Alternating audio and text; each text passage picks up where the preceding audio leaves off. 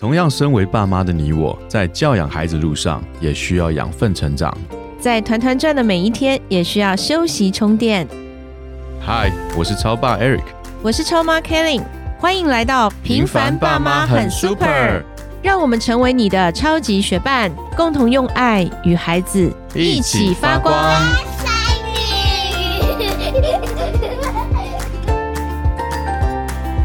嗨，我是超爸 Eric。Hello，我是超妈 Killing。今天我们又邀请到大力老师。大力老师是蒙特梭利教育专业讲师，磊星蒙特梭利幼儿园跟托婴中心的负责人。老师说三十五加，也就是 三十多年经验的蒙特梭利的专业老师。是前两集其实我们都讨论到，真的是收获很多，我觉得意犹未尽哎，要继续问老师。我有一个问题超困扰我的，超超。其实困扰你的问题蛮多的，你今天指的是哪一个？对，我要讲的是，就是现在的父母大部分要么就不生，要不然一生也不会只生一个嘛，对不对？因为其实生一个，有的时候你会觉得孩子有点孤单，需要个伴这样子，所以我们大部分会有兄弟姐妹在家里面。我们家生了三个啦，当然这个是、嗯我们也希望说有更多的家庭能够跟我们一样多增产报国，但是在这个多生几个 多生几个对，但在这个状态下，兄弟姐妹间之间就会出现争执、争吵了。那当他们在吵不停的时候啊，我要如何去？因为有的时候他们吵，你很快就想要哎，stop，停下来，你们不要再吵了，对不对？马上你就介入了。对，父母亲很快就直接进入，我要直接把这件事情解决。现在这个时代，什么事情都讲究效率，你们吵也赶快给我吵完，对不对？父母亲很容易这样子，可是我觉得好像不对。嗯，那我想问一问戴老师，针对这样的事情，会不会发生在幼儿园中，甚至于说，其实也跟家里面一样？那遇到这样的状况，我们应该怎么样来建立一个和谐的关系？我们要如何来做？不管是在家庭里面，两个以上的小孩，甚至在学校里面，你其实不难听到说：“这是我的，这是我的，嗯，这是我的，这是我的。”这些真的面红耳赤，甚至大打出手都有可能的现象，会发生在两个以上的孩子身上。那超爸说。怎么样解决啊？其实啊，戴丽老师一直以来都会告诉爸爸妈妈说，不管是学校还是家里面，我们可以跟我们在上班的公司一样，我们可以跟孩子组织家庭会议的时间，不管定时还是不定时，我们会有会议记录。会议记录呢是要告诉我们的小小孩说，最近我们困扰的问题，甚至是我们开心的问题。那家庭里面的成员轮流做记录，即便我们的小小孩还不会写字，他可以画图、画押，表示他有参与这个会议。那这些会议结束之后的执行呢，其实是比较能够顺畅的扫掉一些争执，真的面红耳赤的机会出现。也就是说，在六岁以前的小小孩，我们也可以跟他们开会喽。是的哦，那他们当下在吵，吵的真的很吵的时候，有时候我们会觉得，天哪，你们可不可以安静一点？那那个当下，我们父母可以怎么做呢？要不要介入啊？什么时候介入？如果你发现你的孩子在吵的时候，他没有危及到他的生命安全，这是首要。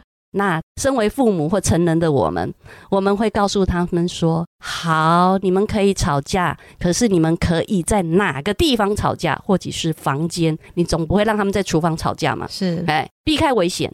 其实他们吵完了之后，将来有机会开家庭会议的时候，我们会告诉他们，你们吵架的时候，爸妈的心情是怎么样，甚至有听到吵架的这些成员，他们的心情是如何。有心情如何，当然会有解决的办法喽。那家庭的成员都可以提议出来的。嗯，那假设他们已经到了一个空间去吵，然后我们夫妻俩呢倒了两杯红酒，在那里就是很优雅的 啊，你们吵吧吵吧。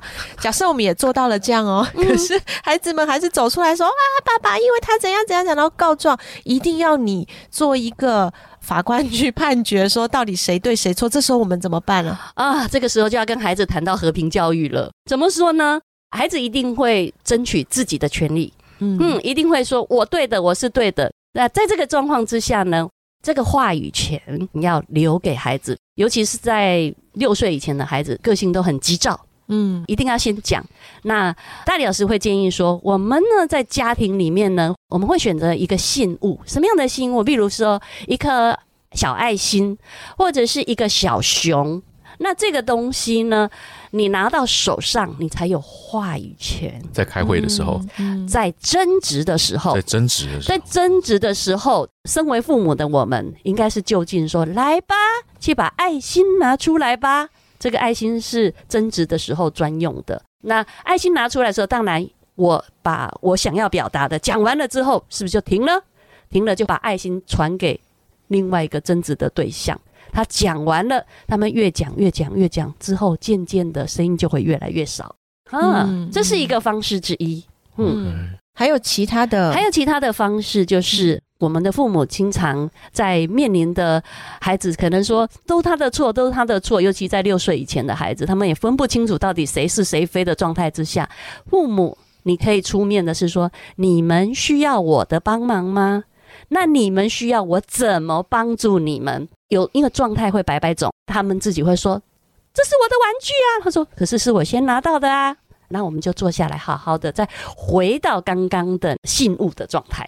哦，嗯有一个信物，其实那个是让他们有点像是冷静下来的一个方式，因为有时候在激动的时候，怎么也说不清楚，即便我们跟他讲道理，其实没有用的。让我回忆起来我的孩子，就像前几天发生那个状况一样。当你已经跟他道歉了，他还说不对，你当时是这样说的，啊不对，你就是那样说的。我说我已经跟你道歉，我说我不是那样说。他说不对，你就是那样说的。他始终在那个状况内，你必须先安抚他情绪，让他从那里面抽离出来，是是，先解决情绪的先问题。解决情绪的问题。对，那老师，其实呢，在家里面可能这个吵架是家常便饭哈，但有的时候我们父母亲他们在吵的时候，我们有时候觉得第一觉得好吵，第二就是其实很想要可以让他们尽快的平静下来去解决它。那你会发现哦，他孩子他们都已经好了，然后家长的情绪还在那里，就是家长一直还在那个纠结，可是孩子们他们已经完成一片了，有没有发现常常是这样？那在学校里面，老师要面临这么多这么多的孩子，那我知道蒙特梭利是混龄嘛，从三岁到六岁他们都在一起。老师在孩子们吵架的时候，也是用刚刚老师提的方式去是去帮助他们。对一码事归一码事，可是老师在学校里面更多的机会是会运用 circle 的时间跟孩子做讨论，讨论一个事件。那这个事件呢，其实老师也不一定有办法，那会寻求每一个孩子的协助，因为老师又不是万能。即便老师有方法，老师也不会第一个时间就说出来。老师会说：“诶，超爸，你有什么方法？超妈，你有什么方法？”那这些方法呢，会形成教室里面的共识。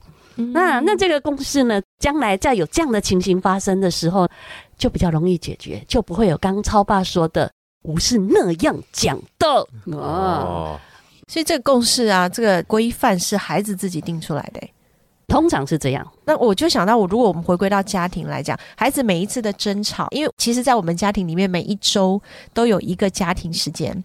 那我们在那家庭时间，因为我们是呃有信仰嘛，所以我们会一起唱歌，一起分享感恩的事情。在那个时间点，我觉得很棒诶，可以像老师刚刚的方式，就是回想一下这一周我们吵了什么，我们为什么很吵。你会发现，孩子其实有时候忘记了，说不出来，反而都是父母记得哈、哦。对，那他们在回想或者是怎么样，然后去记录一下到底为什么吵。其实有时候他们会觉得很好笑，会心一笑这样。对他们可能其实根本就不在意了。我们常常会父母亲觉得这件事情很重要，他们一定要吵个输赢，一定要把责任跟罪定在对方身上之后，他就没事了，嗯嗯，他就觉得 OK 了。但我们应该去帮助他们从这个角色中间抽离开来，或者是我们塑造一个大家都认同的情境。嗯当那个情境你认同，我也认同，当当是我们都觉得 OK 的状况下，就不会像我刚刚说那个状况出现了，就是说、嗯哦，你说的不是这样的。对，所以他在有情绪的时候，我们不要急着去解决那个事件到底是谁对谁错，或者是他到底是谁有道理，其实都不用诶、反而老师刚刚提到，就是用信物的方式，一个小物，然后谁拿到这个谁就有话语权。其实它是换来的一个冷静，跟大家都有说话的机会。那另外一个就是家庭的时间，我们可以透过家庭时间，孩子自己去反思的时候，他会觉得哦，好好笑，为了那个 争吵，然后他甚至他们可能会制定出一些在家庭里面的规范嘛。我觉得这是很好的方法诶、我可以再问一个问题吗？就是当两个人其实都蛮大的啦，两个人吵一吵，后来玩一玩，但刚开始都没事嘛，一定是都没事，玩得很开心，然后就开始一个打一个了。但这个谁先打谁不知道，可能只是首先挥过去也没打到，就下一个就开始回手了。那一个回一个，刚开始没事，越挥越大力，然后就开始有一个哭了，哭了之后两个就吵起来，大吼大叫，然后就跑到面前来叫我们来决定一下到底是谁的错，谁先打谁的。我其实蛮害怕遇到这种状况的，因为有的时候真的讲不清，叫他们回归事件原委的时候，他们自己也讲不清。是啊，所以制定规则非常的重要啊。刚刚我们说，是不是有生命安全的时候，父母就必须喊卡？对，那你们必须要分开，不管两个吵架还是三个吵架，必须要到各自的角落冷静好了，那一颗信物才会出现。哦先冷静，，OK，因为人在有情绪的时候，不管他年纪多大，都是无脑的。像有的时候，我们家长会跟孩子们说：“姐姐你比较大，你就让弟弟一点嘛，或者是姐姐你就是要做好榜样啊，这样弟弟妹妹都会学你。”或者是我们会跟小的说：“你要听哥哥姐姐的，因为他们是哥哥姐姐，你要尊重他们。”到底这样子的话语是有帮助的吗？还是说我们有没有更好的方式去说呢？嗯，以大理老师的角度来讲，因为一直都在混龄的角色，那混龄的角色，大班可以协助这个班级里面做非常非常多的事情。可是我比较忌讳的是，你已经是大班了，你应该会什么？他大班又不是他的错，成长的过程，那老大又不是他可以选择的，他就是老大呀。所以在家庭里面，大理老师会建议说，我们彼此要建立的是彼此的尊重，不管你是老大还是老幺。那通常在家里面会出现的状况是物权的问题，或是嗯时间轴，谁要做什么事情，谁要做什么事情的问题。洗碗，所以这是公平的问题。嗯嗯、那这些公平的问题呢？物权当然，我们家里头一定会有公用的东西，是跟属于自己私人的东西。不管是大的要跟小的借，小的要跟大的借，都必须要对方的认同之后才可以去拿取。嗯那另外一个就是公用东西的问题。公用问题的话，通常呢，我们要带给孩子的是，是当我用了这个杯子是公用的，那我使用完了，不是就放在水槽？诶，我应该是把它洗完了之后，留一个干净的杯子给下一个使用的人使用。嗯那不管是玩具或者是日常用品，都是一样的道理的。有了这样的尊重之后，这种争执就会少很多，少很多就不会有大浪小，小浪大。小的要尊重大的，大的也要尊重小的。嗯，对，所以因为我们出了社会，离开了家庭，也不会说，哎，你几年次的，然后那你要让我，因为你比我老，也不会这样嘛。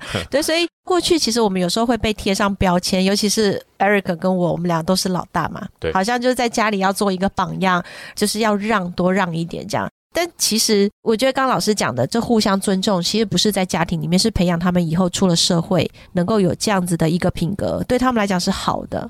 对，那在家庭里面，兄弟姐妹之间的争吵这是必然的，因为你看，有的孩子其实他们小时候吵得很凶，像我跟我弟小时候也常常吵，然后因为我嘴巴比较会说嘛，我就一直哒哒哒哒哒一直念他，他念不过我，他就手边有什么拿起来就砸，没有生命危险，所以我妈没有介入，就我今天还活得好好。可是我们现在感情就非常好，所以我们也不要怕孩子们吵架，尤其你看，不管学校还是家庭里面，孩子的争吵、夫妻的争吵，这都是必然的。只是老师提醒我们，不要在情绪中去解决问题。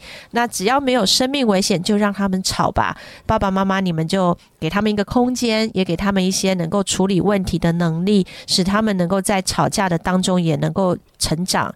那每一周或者是一段时间，家庭的会议可以把这些事情拿起来讨论。对于孩子来讲，他们也有一个反思，甚至他们可以一起来制定规则，彼此尊重。我相信，当我们都这样子开始去做的时候，我们的家庭争吵，不论是亲子还是孩子之间，都会减少很多。今天非常谢谢大理老师跟我们分享手足争吵的这个话题。那我们今天的节目就到这边了，我们和听众朋友们说拜拜。拜拜拜拜